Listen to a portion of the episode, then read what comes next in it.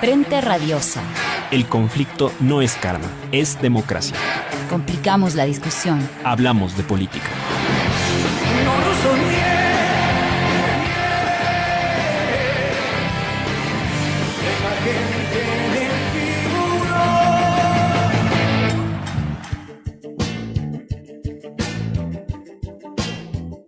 Radio Pichincha. Hola con todos, con todas, bienvenidos nuevamente a Frente Radiosa, un espacio con debatir y agitar la política. Soy Daniel Bisuete. Saludamos a toda nuestra audiencia de Radio Pichincha a través del dial 95.3 en FM y 94.5 en FM para el noroccidente de la provincia de Pichincha, Santo Domingo y una parte de, de las provincias de Esmeraldas y Manabí. Hoy es lunes 29 de noviembre del 2021 e iniciamos Frente Radiosa, porque la política no es karma, sino democracia. Hablamos de frente. Les recordamos que esta es una coproducción del Foro de los Comunes y Registro Aurora. Aurora. Pueden seguirnos en nuestras redes sociales y, y plataformas digitales donde subimos cada uno de nuestros capítulos. Estamos en Facebook, Twitter, Instagram, Spotify, If- Evox y YouTube como Frente Radiosa. Queremos hacer llegar, como siempre, nuestro agradecimiento a Línea Dura, medio de comunicación digital ubicado en New Jersey, quienes retransmiten este espacio para la comunidad migrante en Ecuador. A la coordinación técnica desde los estudios centrales de Radio Pichincha, al equipo de producción de control de- del programa y a Santiago Criollo en los controles. Hoy, en Frente Radiosa, queremos hablar sobre el reciente tratamiento de la reforma tributaria enviada por el gobierno de Guillermo Lazo y su tratamiento en la Asamblea Nacional. Nos acompañarán eh, Decio Machado, sociólogo y periodista, y David Chávez, docente de la Universidad Central, que se incorporará en unos segundos. Bueno, empezamos. Eh, el gobierno nacional envió a la, a la Asamblea una reforma tributaria como una ley económica urgente hace un mes. Esta ley, cabe recordar, formaba parte de la mega ley que eh, Lazo pretendió aprobar hace unos meses y que la Asamblea le devolvió al no existir, eh, dado que esta primera versión de la ley no cumplía con los requisitos para darle trámite. ¿no? Eh, el gobierno decidió enviar por partes eh, esta ley y, el- primer tramo que se ha enviado es esta reforma tributaria. Hoy, a pesar de que existían crí- críticas de esta ley por izquierda, por derecha, de varios grupos parlamentarios, incluso de los aliados del propio gobierno, eh, esta ley habría entrado en vigor al haber sido enviada al registro oficial por parte del presidente Lazo. Sin embargo, esto es, esto es una noticia extraña, eh, rara, eh, con muchos sentimientos encontrados, porque hasta el jueves se supone que existían los votos para eh, aprobar el informe de minoría, eh, aquel que reivindicaba una, una tributación donde los ricos paguen más y planteaba alternativas. E incluso se especulaba que había los votos del Partido Social Cristiano, además de los votos seguros de, UNE, de UNES y Pachacútec. Sin embargo, no solo no se aprobó este, sino que ni la ley ni el informe de mayoría se fueron aprobados.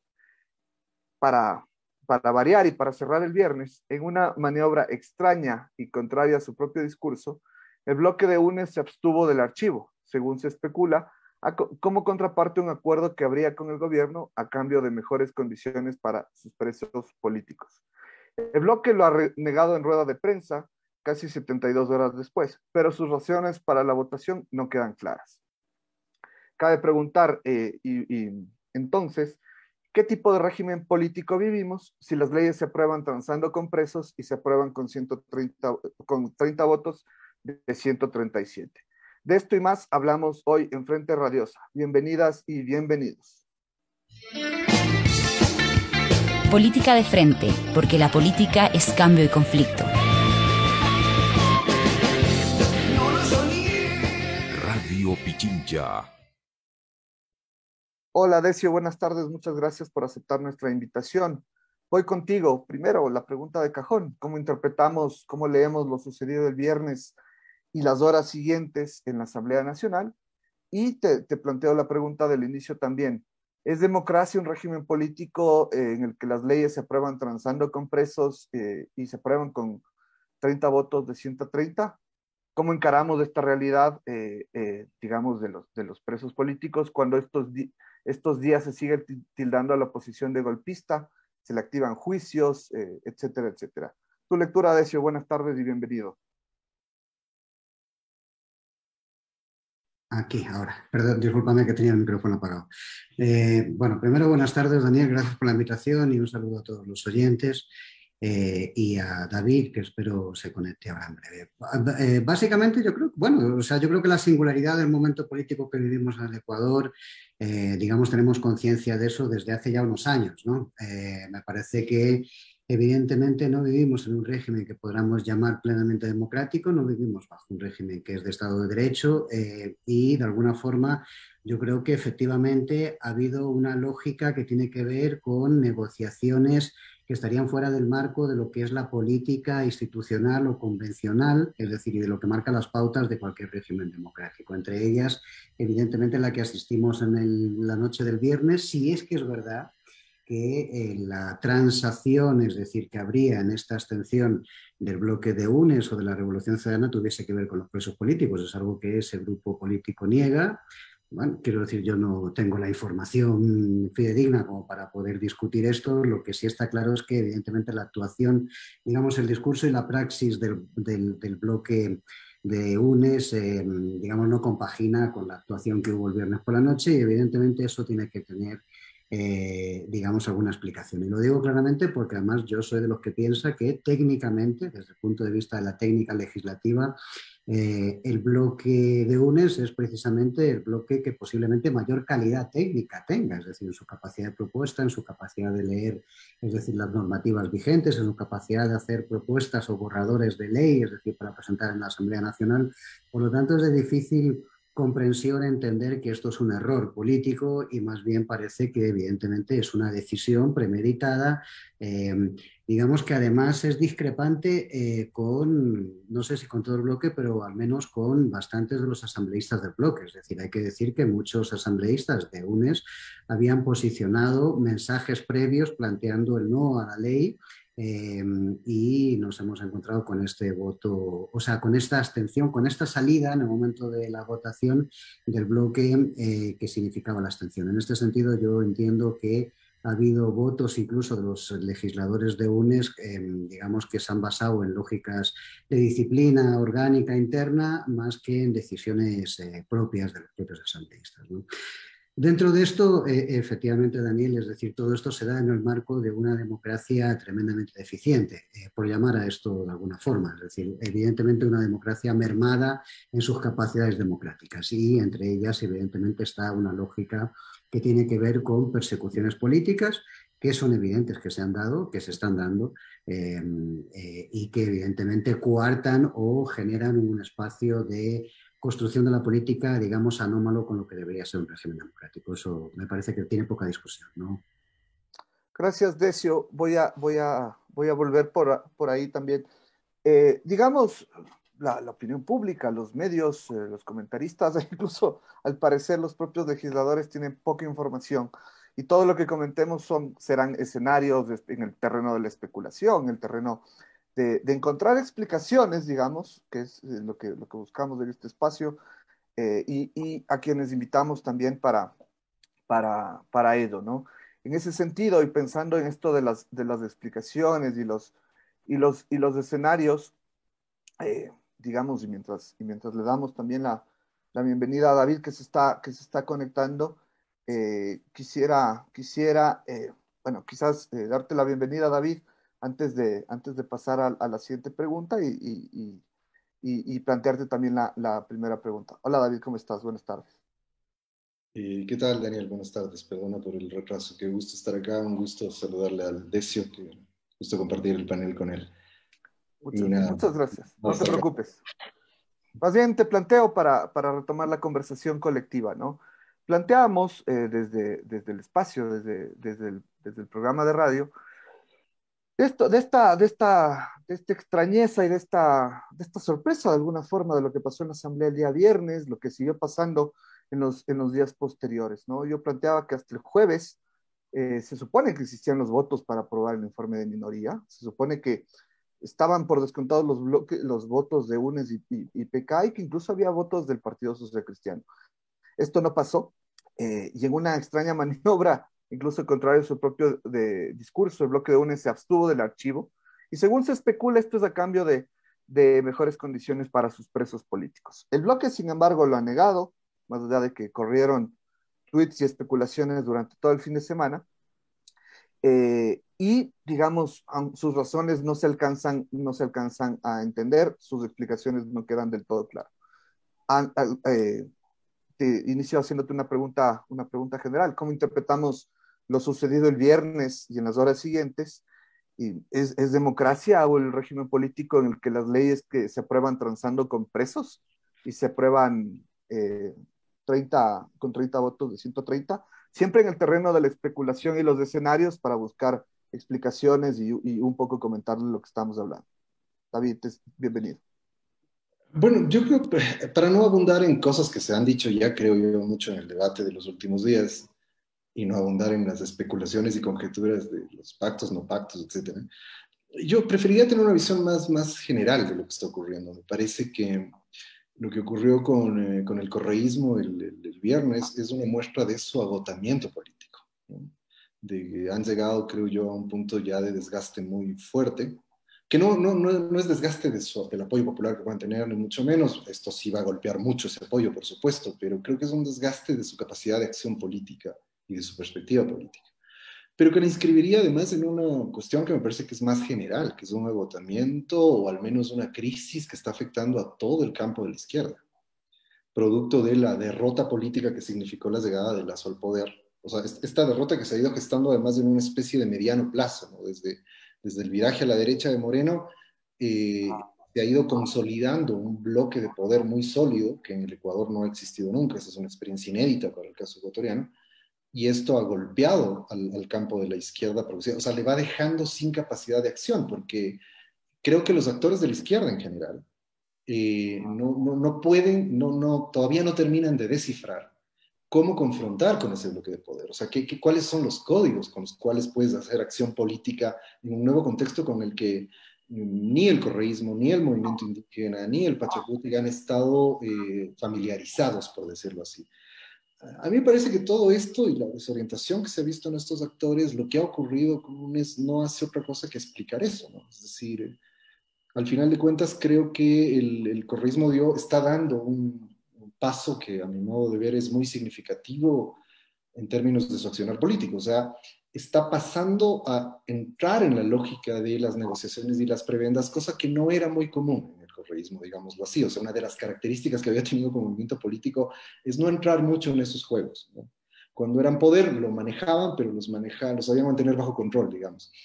Entonces, eh, entrar ahora, que es una renuncia a los apoyos, eh, a los apoyos de sus votantes, etcétera, y apostar por este juego de negociaciones y transacciones que es bastante típico de nuestra política, eh, me parece que es un signo de eso, es un signo de que hay un agotamiento y un cambio estratégico muy, muy, muy significativo en lo que el correísmo se plantea en, el campo político.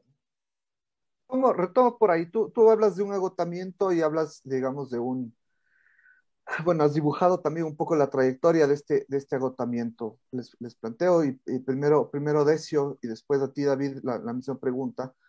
¿Cuánto de, este agotamiento tiene que ver, digamos, por la, por la asfixia, la, persecución, la traición, todo esto que hemos hablado de esta democracia deficiente, de esta democracia, de esta ruptura del Estado de Derecho de estos últimos años? ¿De ¿Cuánto ha jugado eso eh, en, el, en, el, en, el, agotamiento, en, el, en el agotamiento de UNES? ¿no? Para explorar una de las dimensiones de este, de este de este agotamiento el que menciona David, luego iremos explorando otras, otras dimensiones. ¿Cuánto juega la persecución, el golpismo, el, los, tildarlo, tildarlos de narcos, de terroristas, eh, etcétera, etcétera? ¿Cómo, ¿Cómo vemos esto, Decio? Bueno, yo creo que David plantea un debate de fondo, ¿no? eh, que me parece muy importante y muy acertado. ¿eh? O sea, que yo comparto absolutamente eh, digamos, la esencia de lo que está planteando David como una coyuntura en este momento que además no solamente es ecuatoriana, sino que me da la sensación de que tiene un perfil eh, más global. Eh, entonces, en este sentido, bueno, yo creo que hay, varios problemas de fondo que, creo que algunos son coyunturales y propios de la dinámica que existe en el país, que son estos que tú has planteado, eh, Daniel, pero digamos que hay una lógica más amplia. Esto a mí me parece que, digamos, la lucha, la política al final es una lucha por el sentido que le damos a las cosas, es decir, y en este sentido me parece que hay un déficit en la izquierda hoy y es eh, en general y, es que mm, eh, la izquierda no sabe modernizarse, o sea, sigue manejando, digamos, los mantras históricos de siempre, ¿no? Es decir, en este sentido me parece que ahí eh, tenemos un déficit porque la derecha sí ha demostrado, o sea, el mundo conservador, y hablo en términos globales, ahora sí, ahora lo bajo al tema ecuatoriano para darte la visión, pero sí me parece que digamos, en los marcos globales, es decir, el conservadurismo, la derecha sí tiene esa capacidad de dinámica, esa capacidad de, reinvención, digo esto entre comillas, ¿eh? Eh, digamos, sí de dinamismo, es decir, que a nosotros nos cuesta más, y lo digo así de claro, es decir, que, que, los cambios, los puntos de clivaje, los puntos de inflexión en un momento determinado, etcétera, para nosotros son grandes debates políticos que nos generan, digamos, em, eh, crisis, es decir, ideológicas, etcétera, y esta gente, mm, hablemos claro, es mucho más práctica, es decir, actúa en el campo de lo inmediato, en el cortoplacismo y en la capacidad, digamos, de dribbling al borde del área, es decir, para tirarte el gol por la escuadra, ¿no? Va a hablar así en términos Em, si me permites, de calle. en este sentido, me parece que ahí hay un déficit, efectivamente, que tiene que ver con comprender el nuevo mundo de hoy, que es un mundo muy complejo, es decir, donde las lógicas de las bistech, o sea, donde el, valor del producto, o sea, de los productos, o sea, el tema del manejo de la información, etcétera, hay lógicas que nos están cambiando. Me parece que a la izquierda le cuesta mucho estructuralmente entender todo esto y situarse políticamente. Esto, eso ahí hay un tema, es decir, eh, pero, y luego en el caso ecuatoriano en concreto, em, yo creo que el problema está eh, eh, básicamente en que evidentemente te afecta,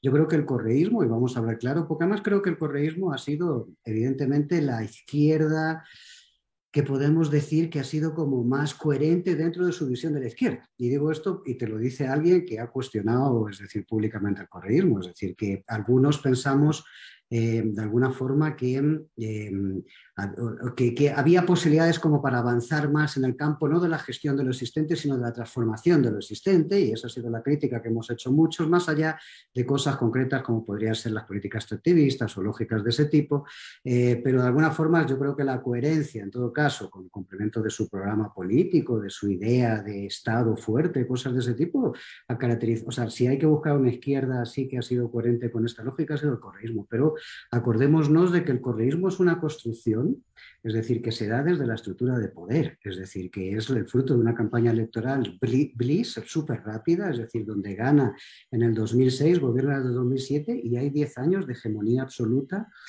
que luego efectivamente es traicionada en una sucesión que ya podría ser discutible quién es el personaje que, es, el del fin, ¿no? Es decir, de esta siguiente época y que luego tiene todas las consecuencias que ya sabemos y que no voy a enumerar. Pero que el asunto en concreto es que sí me parece que, eh, digamos, eh, empieza a haber errores estratégicos por hablar en estos términos, desde el momento en que la gestión de esa izquierda eh, mayoritaria en el Ecuador, hegemónica en el Ecuador, es una gestión que no se hace desde la estructura de poder. Es decir, que me parece que desde la propia elección de Lenin Moreno como sucesor, es decir, pasando por la construcción del primer gobierno de Moreno, pasando por las lógicas que se van dando tal, más allá de la persecución política y más allá de estas campañas forzadas, es decir, que han hecho que el líder máximo de esta tendencia tenga que estar fuera del país.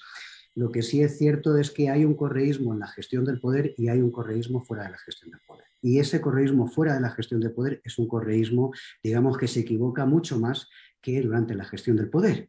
Y en, este sentido me parece que ahí hay un déficit importante y es hasta dónde esta tendencia política, la revolución ciudadana, es decir, tiene, eh, digamos, capacidad de mm, coherencia política fuera de las estructuras de mando del esquema del Estado. El Estado es la articulación de reglas, es decir, en la sociedad, es un instrumento de articulación de reglas en la sociedad, ellos articularon las reglas, eh, digamos, hay éxitos en indicadores sociales, etcétera, en registros mm, varios, ¿no? que no voy a enumerar, es decir, pero fuera de ahí, es decir, empieza a haber, digamos, mucha confusión y al mismo tiempo hay déficits democráticos en la gestión del propio partido y, digamos, esto eh, tiene un culmit hasta ahora, tiene un clima, es un punto de clima hasta ahora que es la noche del viernes 26, es decir, que es el último episodio que, digamos, eh, eh, le genera una propia crisis interna, que era algo difícil de ver en una relación líder-masa como la que ejerce Rafael Correa, es decir, desde desde su aparición pública, es decir, como,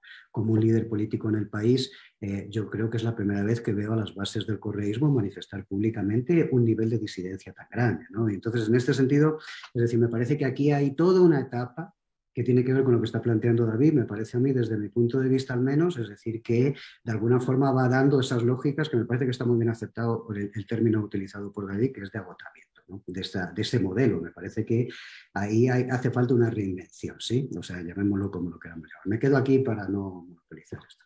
Gracias, gracias, Decio. Te, te, te planteo la, la, pregunta, David. Eh, ¿Hasta qué, eh, digamos, eh, cuánto juega el, la persecución, los presos, el, el, mantra de la traición, digamos, que, que, la Revolución Ciudadana, el correísmo también han manifestado mucho durante estos, estos meses, estos últimos años?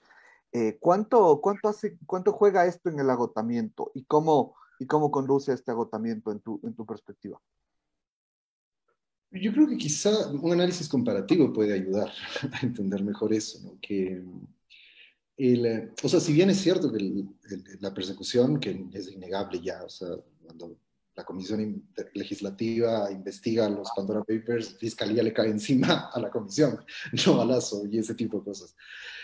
Ha erosionado muy, muy fuertemente al, al, correísmo, eso es indiscutible, y, las condiciones de asfixia de la democracia en general, o sea, no, no, no hemos vivido condiciones de democracia normal, hemos vivido una democracia restringida, como le decía Cuevas en los 80, muy fuertemente restringida en estos, en estos últimos años, no, no, no hay un campo medianamente equilibrado en el juego democrático y eso ha ido afectando a una fuerza política que cuyo mayor eh, anclaje en, la disputa política era el espacio electoral, la legitimidad democrática, etc. Entonces, e, esos golpes, tanto de, obstaculizar permanentemente su, espacio más, su elemento, digamos, que eran los, los triunfos electorales, etcétera, las campañas políticas, y por otro lado, eh, perseguir a la dirigencia, desmantelar toda posibilidad de reconstitución política, negarles el partido, creo que sin duda ha erosionado, como he dicho, muchísimo las posibilidades políticas del correísmo. Pero decía de inicio, eh, vale la pena la comparación porque para, para ver si esa es la explicación, y yo me temo que no necesariamente, porque eh, Lula en el Brasil ha sido igual o más perseguido y está a punto de volver a ser presidente y el PT está recuperando su capacidad y no ha perdido, digamos, también fueron muy golpeados, pero no han perdido su capacidad de mantenerse con cierta autonomía y sin necesidad ya de pensar solo en lógicas particulares o lo que fue, ni qué decir con Bolivia, y, e inclusive uno podría tomar, salvando las distancias, el, el, ejemplo argentino, que hace que el peronismo esté ahí permanentemente. ¿no? ¿Cuál es la, la, la, la diferencia? Creo que lo, lo, insinuaba también ya el, el Decio, estoy de acuerdo con eso, es que es obvio que un movimiento que surge solo en lo institucional y cree que el juego político y el juego democrático se restringe solo a lo institucional, cuando sale de ahí y tiene además de este tipo de restricciones, no tienen dónde agarrarse, sino tiene capacidad de organización y movilización política, que el correísmo no lo ha tenido, eso digamos, lo sabemos todos, ¿no? Ese ha sido uno de sus déficits más grandes. Y me parece que eso es lo que eh, le está costando caro al correísmo y es precisamente este, esta, casi casi esta rebelión de las militancias que está viendo en este momento, está poniendo en juego precisamente eso, es decir, uno ve un abismo entre las decisiones que toma la dirigencia y lo que está pensando la militancia. Entonces, eh, y ojo, que no es que ni siquiera, no, no, se trata ni siquiera de que no tengan militancia, el correísmo tiene una militancia extendida, fuerte, pero es absolutamente dispersa y poco organizada y estructurada mínimamente. ¿no? Entonces, creo que todo eso está planteando este, este momento crítico para el correísmo, que además es paradójico, porque es, es un momento en donde el lazo cae en picada y sin embargo, el correísmo decide hacer esto, que, que, lo deja completamente fuera de la posibilidad de disputar el vacío político que se está generando a partir de la caída tan acelerada de la derecha. Entonces, me parece que al final esto que se ha venido acumulando por mucho tiempo eh, está reventando en este momento. Eh, el problema para mí, retomando algo que, que, decía el deseo igual, esto de la, la, posibilidad de la reinvención del correísmo, el problema es que en estas circunstancias, digo, pensando que esa podría ser una de las alternativas, yo en eso soy pesimista porque creo que no, lo veo muy difícil. Me parece que luego de este golpe eh, o les va a tardar mucho tiempo o quizás simplemente se va a diluir el movimiento, quizá de manera acelerada inclusive, ni siquiera en, un mediano plazo. Gracias, Decio, gracias, David, por estas intervenciones. Digamos, usted, quiero recuperar un, elemento que han mencionado ambos en sus intervenciones. Dejo la pregunta planteada y nos vamos al corte eh, que tenemos eh, en, el, programa.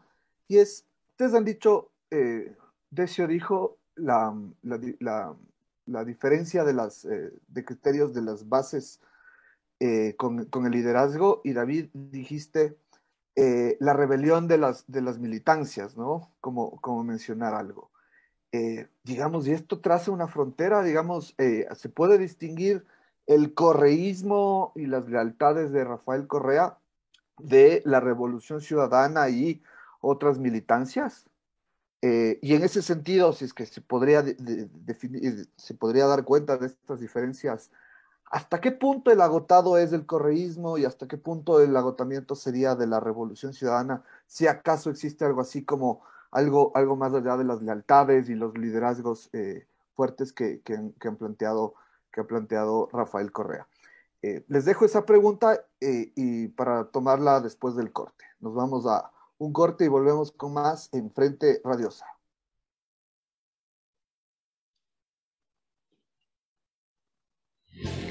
La imagen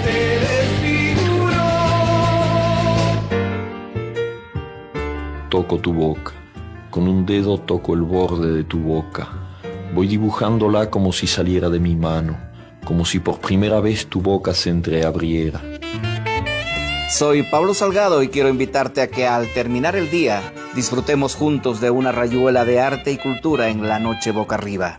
Todos los martes de 19 a 21 horas, ven y sube con nosotros al filo de la noche. Y hay una sola saliva y un solo sabor a fruta madura, y yo te siento temblar contra mí como una luna en el agua. La noche boca arriba.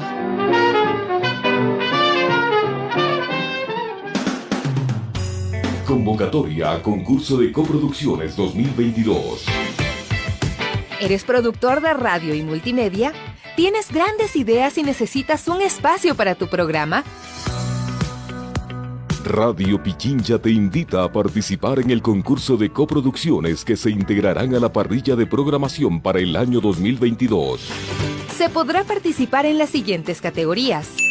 Informativas, culturales, deportivas, vida saludable, educativas, musicales, entretenimiento, interculturales y de minorías, turismo y naturaleza, salud, género, tecnología, negocios y economía familiar. Encuentra los requisitos en www.radiopichincha.com. Participa con tu propuesta hasta el 8 de diciembre del 2021. Radio Pichincha. El otro relato. ¿Recuerdas este sonido? O este. Pero este nos acompañó siempre con la música que llena nuestra vida. Tal vez no sea tiempo para culpar. Grandes voces. Los clásicos de siempre.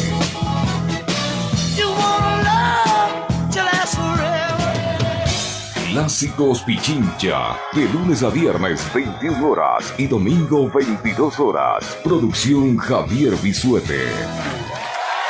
Por la 95.3 FM y 94.5 FM al noroccidente de Pichincha. Thank you so much. Radio Pichincha. Volvemos con más de Frente Radiosa les acompaña Daniel Bisuete y tenemos de invitados a Decio Machado y David Chávez. retomo contigo, David, como decía, ¿hasta qué punto el agotamiento es del correísmo duro y las lealtades del, liderazgo eh, y de la revolución ciudadana, que sería un espacio más, eh, más, um, más amplio, más diverso y quizás que tiene otras lógicas de articulación. ¿Cómo, cómo lo ves? Yo, yo no he sido nunca partidario de, de, esa separación, la verdad. Creo que el correísmo es un solo movimiento, creo que correísmo sin Correa es medio un absurdo. Y, y diría que la crisis es, es, general, o sea, no es porque una de las razones, además, por las cuales el correísmo entra en crisis es precisamente porque creo que varios sectores del correísmo asumieron esto como un, esto, esto estuvo muy presente en la campaña, por ejemplo, electoral, asumieron esto como un, un horizonte político, ¿no? algo así como descorreizar el correísmo. Y me parece, claro, meterse en eso es un desafuero estratégico y político, y creo que algunos, algunas de las razones, obviamente no la única, pero algunas de las razones, no las únicas, pero algunas de las razones por las cuales eh, la campaña tuvo los resultados que tuvo fueron precisamente producto de esta idea de que una especie de descorreización medio disimulada y atropellada en la última etapa de la campaña. Y eso me parece que nos viene llevado. Es, otro de los elementos que hay que tener en cuenta de por qué llegaron a esta crisis. Me parece que estas disputas internas de, de, eh, de correísmo, no correísmo, no, no, no, han sido, no han sido positivas. Yo diría que más bien eh, eso explica también por qué están llegando a este nivel de, de agotamiento. O sea, siempre eh, el movimiento ha venido, ha venido, funcionando a partir de esa centralidad de Correa y eso es una característica casi como natural al, a, la, a, la, Revolución Ciudadana y al correísmo. Y, y, creo que no es solo una parte, o sea, me parece que es el movimiento en general el que se ve afectado por esto, que uno podría decir que, o sea, lo que resulta novedoso, puede haber mil otras críticas, lo, lo novedoso, lo significativo de la decisión del viernes, es que es una especie de Correa traicionándose a Correa. O sea, ese me parece que es más bien el problema, es el correísmo traicionando, traicionando al correísmo. O sea, cuando uno lee las, las, las explicaciones que el propio Correa está dando, es, es, es, uno no puede dejar de sentir que no tienen el más mínimo sentido. O sea, que es una cosa muy extraña de decir, seguimos siendo la fuerza que se opone al neoliberalismo, pero acabamos de viabilizar la ley neoliberal más agresiva que Lazo ha, ha podido enviar. Entonces, eh, me parece que es eso. Es decir, yo digo, cierro con esto, de ratos lo he pensado un poco en serio, un poco en broma, que es algo así como una, un, una pequeña morenización del correísmo, lo que ocurrió el día viernes. Entonces, me parece que es eso, más bien. Tiene, yo creo que tiene que ver más que con esto de si lealtades o no lealtades, etcétera, con algo que, con lo que concuerdo también que señalaba el Decio antes, es, es, esto que también era una cosa absolutamente inaudita y extraña en la política ecuatoriana, que era mantener ciertos niveles de coherencia con una visión de la política, ¿no? ideológico-política, inclusive si, si, exageramos un poco. Y, y, y cuando eso se rompe, eh, creo que ahí es bastante más profundo que simplemente si son los correístas más duros o los correístas más blandos. Creo que ahorita tengo la impresión de que esa ya no es una discusión central en el correísmo en este momento. Gracias, gracias David. Te extiendo la misma pregunta a Decio. ¿Cabe hablar de un agotamiento del correísmo y no de la revolución ciudadana? ¿Cómo, cómo entender esta, esta disyuntiva de alguna forma? Yo creo que no hay correísmo, o sea, no hay revolución ciudadana sin Correa, lo digo honestamente. Yo creo que eso está construido en torno a su figura, es decir, a su lógica de liderazgo. Sí creo que Correa, y lo digo honestamente porque, bueno, pues he trabajado con él y lo he conocido en momentos de atrás, ¿no? En los tres primeros años de gestión de, sus, de su gobierno, de su década de mandato, y debo decirte que mi percepción siempre fue que se priorizaba una lógica de lealtades por encima de una lógica ideológica. Por eso también era a veces confuso también el gabinete ideológicamente hablando, ¿no? Confuso, eh, los gabinetes de ministros de, Rafael Correa. Pero quiero decir con esto, pero más allá de eso, que eso es agua pasada, a mí lo que sí me parece es que de alguna forma el campo de la izquierda, que es el que a mí me, pare, me parece que es lo más interesante hablar, porque me parece que la revolución ciudadana es una tendencia hegemónica hasta ahora en la izquierda, pero no es la izquierda per se. Es decir, las izquierdas son muchas, muy contradictorias en este país, es decir, que izquierdas que la, un gobierno neoliberal con el tema del voto nulo, es decir, es una, confusión, es decir, que no se entiende ideológicamente, etcétera. Quiero decir que no, no, no creo que los marcos de, de confusionismo, de contradicciones, es decir, estén solamente en el correísmo o en el correísmo en este momento, los hemos visto a lo largo de todas estas etapas, es decir, en las, en las otras izquierdas también, y a veces habría que discutir hasta dónde son izquierdas o no, es decir, en base a esas contradicciones tan enormes que, que han estado plasmando en su trayectoria, pero me parece que hay un campo que se abre que es si el liderazgo de Correa, y voy a hacer la hipótesis, que los liderazgos tienen que generar confianza en política, es decir, y, y, parecería que incluso el liderazgo de Correa empieza a generar menos confianza entre sus adherentes. ¿no? Eh, si el liderazgo de Correa está en crisis o, empezó a dar signos de crisis, eh, eh, lo, que está, lo que me interesa a mí en todo caso, y me parece que sería lo, interesante de debatir en el campo de las izquierdas, es que mm, las izquierdas tienen que reinventarse de alguna forma. Cuando digo esto me refiero a que, eh, y hablo del país en concreto, del Ecuador, ¿no? abrir un campo de la izquierda a sectores que viven la crisis de la legitimidad del sistema, es decir, que en el Ecuador es la inmensa mayoría. Es decir, pensar en la capacidad que tienen los partidos de autodestruirse consecuencia de este formato de liderazgos tan, digamos, em, eh, de, comando, ¿no? Es decir, de, comando de, general en plaza, digamos, ¿no? Es decir, lógicas de democratización de los debates de las estructuras de las izquierdas, es decir, que no existen. O sea, acuérdate de los congresos eh, de la Revolución Ciudadana durante la época de gobierno, es decir, llenando campos de fútbol, ni siquiera había un acto, no había una lista alternativa para dirigir el partido, no había un debate sobre, el programa, no había nada, es decir, eso estaba impuesto de alguna forma y secundado por las bases. Em, eh, creo que o sea, la izquierda ha perdido la capacidad de imaginación política, o sea, no imaginamos la posibilidad real de un modelo alternativo de y yo creo que hay de sistema. Y me parece que ahí hay eh, todo un esfuerzo, es decir, que se abre en el siglo XXI eh, y que en el Ecuador tiene su razón, es decir, ahora más que nunca. Y me parece que eh, también entender que los conflictos entre los diferentes sectores de la izquierda, los conflictos no se resuelven en política, los conflictos se gestionan en. Y yo creo que eso es lo que no ha sabido hacer ni el Pachacuti, ni ha sabido hacer el correísmo, es decir, los diferentes conflictos entre ellos y entre otros sectores sociales, mujeres, etcétera. Entonces, me parece que en este sentido la guerra de, aquí me voy a poner un poco granchiano, es decir, la guerra de posiciones es la guerra en el campo ideológico, en política, es decir, y de alguna forma me parece que ahí, y esas guerras de posiciones también se dan en el campo de izquierda, no solamente es un marco cultural de hegemonía cultural en la sociedad, sino también es de quién hegemoniza lógicas de izquierdas. A mí me parece que, quiero ser optimista en esto, me parece que hay que hacer una travesía del desierto, eso va a costar tiempo, años y esfuerzo y muchas voluntades, pero sí me parece que es el momento de, alguna forma, intentar trabajar, por lo menos los sectores que más coherentes, que pretendan ser en estos campos, es decir, de reaglutinar una izquierda que tenga capacidad de oponerse a esta nueva reconstrucción de la derecha de la que empezó hablando eh, David, y de la que no hay capacidad de respuesta, que está generando esta crisis en las izquierdas varias, y de alguna forma esa recomposición me parece que debería trabajarse, digamos, desde la lógica del antagonismo. El problema de esto es que cuando con una abstención como la del viernes 26 em, de noviembre, tú viabilizas una parte al menos de la agenda fondo monetarista, perdiste el, rol de antagonista. Es decir, y, si no hay antagonismo, no hay política. Entonces, en este sentido, me parece que de alguna forma ahí hay una serie de contradicciones que me parece que no son superables por el correísmo en sí, es decir, deben ser superables en un debate eh, de la izquierda. Y vuelvo a repetirte, a mí me parece que esto no es un camino fácil y no es un camino que se haga de noche a la mañana. Yo no soy, yo también tengo una visión pesimista de esto, pero me parece que esto es el campo de trabajo en el que algunas gentes deberían trabajar, algunas gentes con capacidad de incidencia, o bien por reconocimiento intelectual, o bien por sus militancias como líderes sociales o cuadros, etcétera, o en espacios concretos de la política. ¿no? Me parece que hay que trabajar en eso.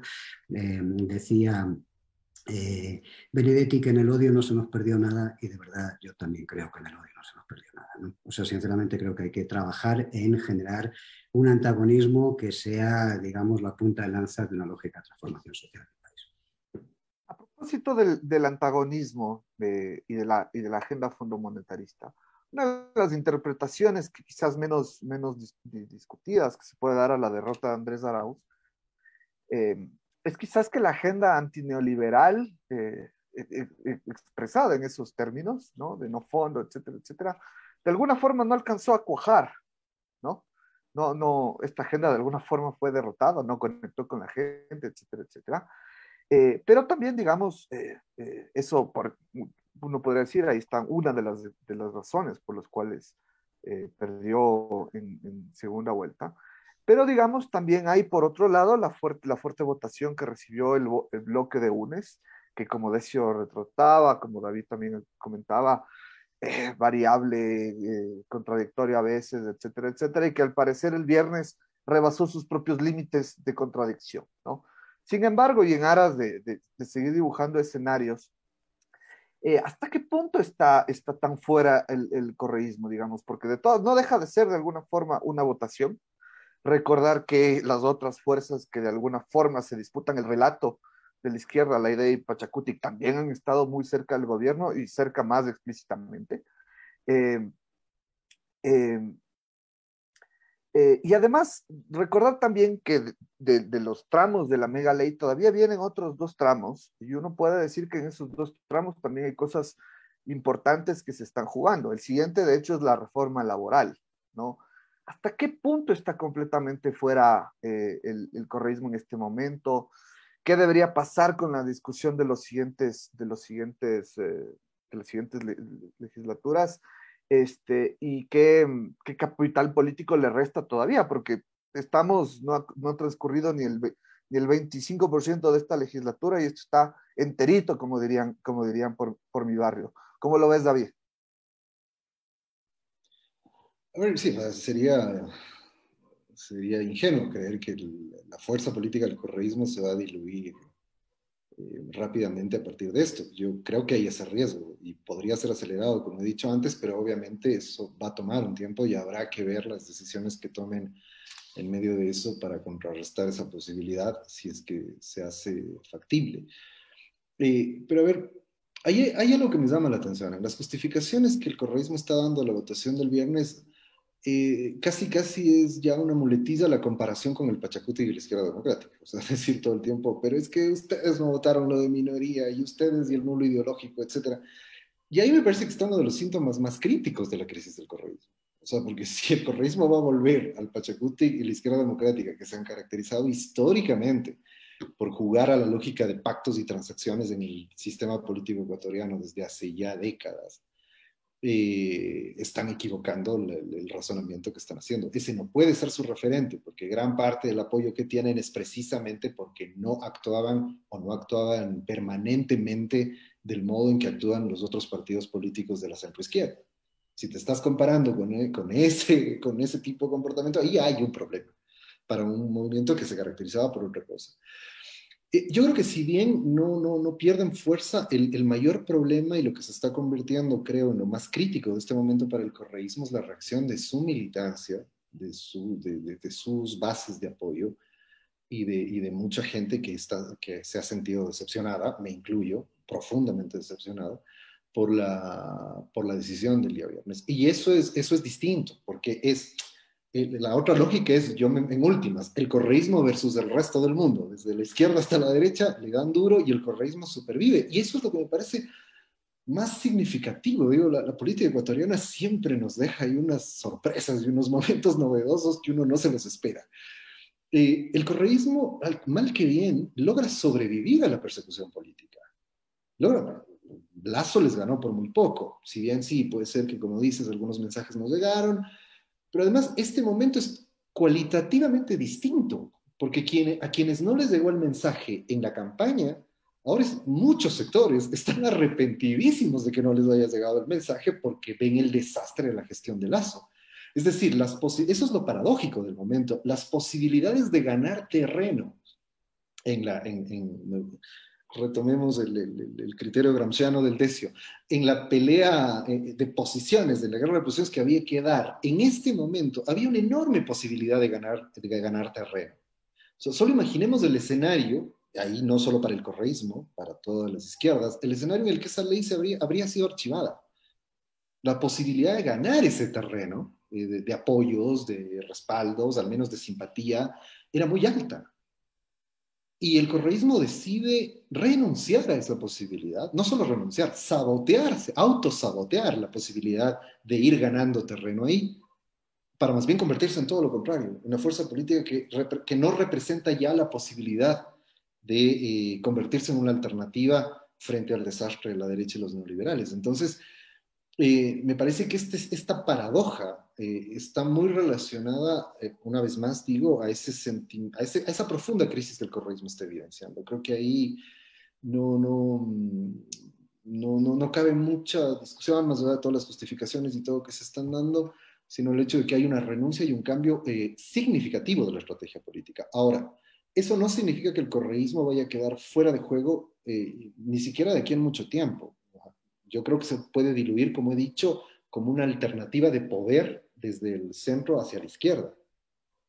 Pero podría ser, no sé si los cálculos son esos, pero podría ser que el correísmo se convierta en uno de tantos clásicos y típicos actores del sistema político ecuatoriano que teniendo cierto espacio de poder, el que te queda con una votación más o menos representativa de quienes eh, se resisten a cualquier crítica y se quedan ahí, y que te da margen de maniobra. Ganas un bloque en el Parlamento, ganas unos cuantos gobiernos locales y tienes algún margen de maniobra para negociación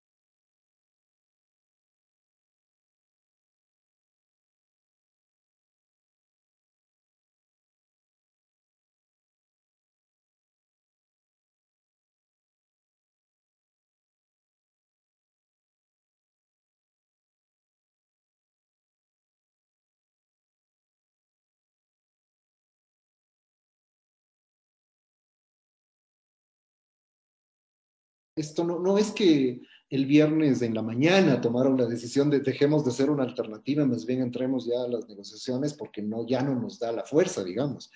Esto me parece que se viene cocinando desde, desde un buen tiempo atrás y, creo que ahí, bueno, ya con el tiempo iremos, podemos haciendo lecturas más finas y más claras, pero al menos en el momento de plantearnos hipótesis plausibles, yo apostaría a, a esta hipótesis particularmente.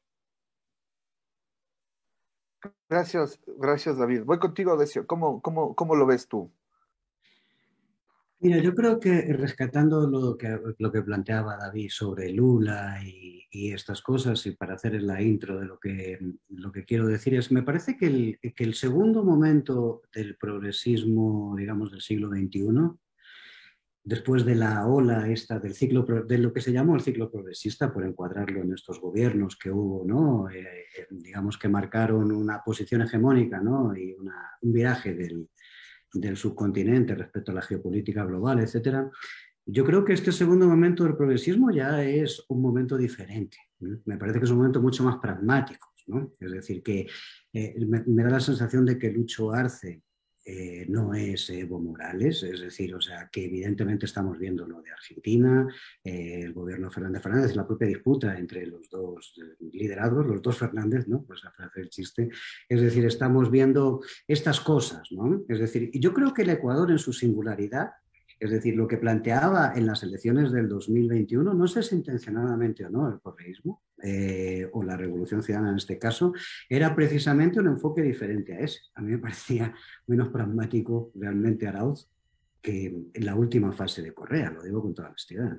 Entonces, en este sentido, me parece que incluso ahí había una singularidad. Ese liderazgo quedó cercenado, es decir, o sea, lo que hemos tenido ha sido un cambio de dirección eh, digamos, en el partido político de la Revolución Ciudadana, en la 5, eh, la 5 es, ¿no? Sí. Y, eh, digamos, esa nueva dirección no es lo que se planteó en las elecciones, es decir, ni, ni, en nombre, ni en figuras, ni en pensamiento de lo que esa gente, de lo que eso significa, esa nueva dirección. Ahí me parece que ha habido un clic consecuencia de la derrota de, de, Andrés, es decir, que me parece que ha marcado el rumbo también de hacia dónde se ha enfocado esto en la lógica de lo que está planteando David. Esa es una de las cosas que a mí, bueno, yo tengo dudas porque yo no formo parte de los debates internos del correísmo, pero lo que veo desde fuera hago esa lectura. No sé si estoy equivocado, pero lo veo desde ahí. La segunda cuestión que, que te diría es que Em, el propio Lula, es decir, eh, que viene, no es el Lula del primer momento, que por cierto fueron cinco elecciones, es decir, mm, mm, moderando cada vez más el programa electoral del PT, es decir, y el Lula que viene es un Lula que va a pactar con un montón de poderes fácticos y de hecho lo está haciendo ya. Entonces, o sea, quiero decirte que no nos vamos a encontrar gobiernos como los del primer ciclo, eso es lo primero que quería señalar, eh, y en ese giro del progresismo, en este caso en concreto, sin ser gobierno, podría estar enmarcado también esta lógica lo pongo ahí simplemente como eh, para una reflexión. La segunda cuestión es que me parece que hay una, o sea, que las últimas elecciones lo que demostraron es que lo que está agotado para la sociedad ecuatoriana es el debate correísmo-anticorreísmo, o sea, esa, esa, esa, fractura. Es decir, ya no da más, me da a mí la sensación. Lo digo con toda honestidad. Lo que perdió estratégicamente esta campaña fue al final que el peso de Rafael Correa, porque es inevitable, en la campaña electoral es enorme. Y entonces lo que se votó en la segunda vuelta fue el anticorreísmo, lo que fue capaz de aglutinar de alguna forma fue el anticorreísmo. Pero lo que vimos en la primera vuelta es que el crecimiento de Pachacuti, ese crecimiento, eh, digamos, eh, eh, no normal, es decir, del Pachacuti y la aparición de la IDE con un líder como el que plantearon en las elecciones, que se lo habían sacado de la chistera en el último momento, etcétera, es decir, reflejado de alguna forma una búsqueda de otra cosa por parte de por lo menos los sectores amplios de la sociedad. Pues no creo que fuese una convicción con esos discursos, sino más bien era salirse de ahí, cada uno entenderá también su razón. Claro, ¿cuál es la fractura ahora? Yo creo que la fractura política en este momento debería ser estratégicamente, desde mi punto de vista, voy a atreverme a decir esto, eh, eh, ese ajuste frente al, no ajuste o la resistencia o el contraajuste, digamos, ¿no? Eh, pero claro, quiero decirle, el voto del 26 precisamente lo que hace es que no te puedas situar, digamos, frente o en contra al ajuste. En ese sentido, tampoco ese clivaje le queda ya es decir, como estrategia, eh, digamos, a la tendencia correísta. Por lo tanto, yo creo que se, han metido en un verdadero lío.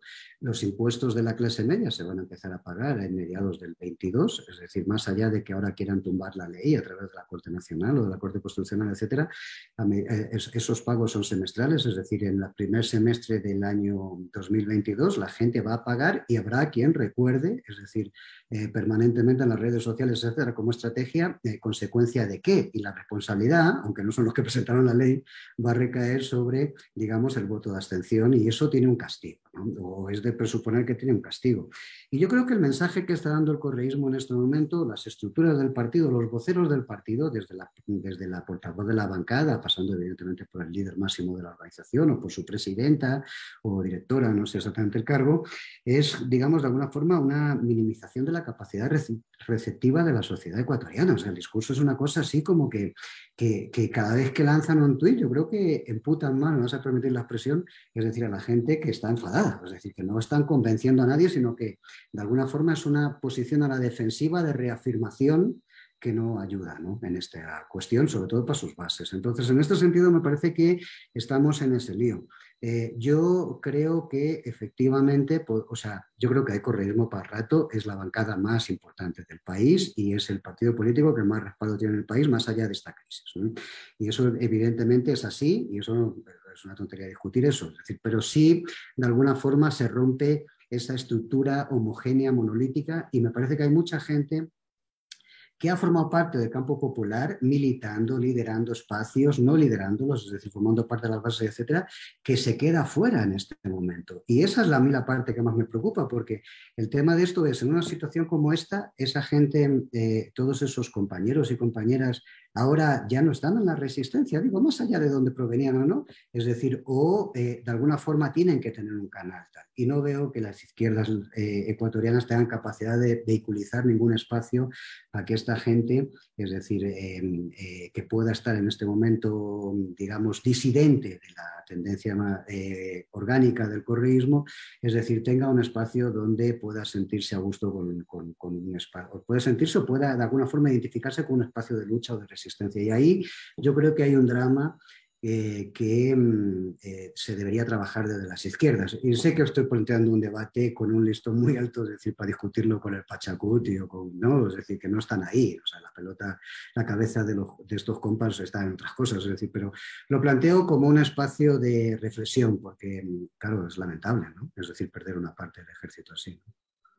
Gracias, gracias Decio. Vamos, vamos llegando ya al, cierre de este programa. Tenemos un minuto para, para cada uno eh, y no quisiera cerrar sin dejar de preguntarles, bueno, si el, si el correísmo se está agotando, si, si, ha caído en esto que David decía, en la una cierta normalidad del, del sistema político ecuatoriano, eh, y hay que plantear renovación, ¿esa renovación es Pachacutic? ¿Es, es con Pachacutic o cómo hablamos, digamos, de, de una renovación de la izquierda, de, de, los actores que dan cabida a la representación de los intereses populares y las clases medias, digamos. ¿Cómo, cómo, cómo renovar, y para seguir también los términos de, de Decio, cómo renovar si el correísmo se está agotando y Pachacuti es lo que es y la idea es lo que es? ¿Hacia dónde va esa renovación? Un minuto para cada y mil disculpas por, la, por, la, por el cierre. Vamos con, contigo, después con Decio. Si quieres empiezo y cierra David, si te parece, no hay lío. Dale, dale, dale, Decio, sí.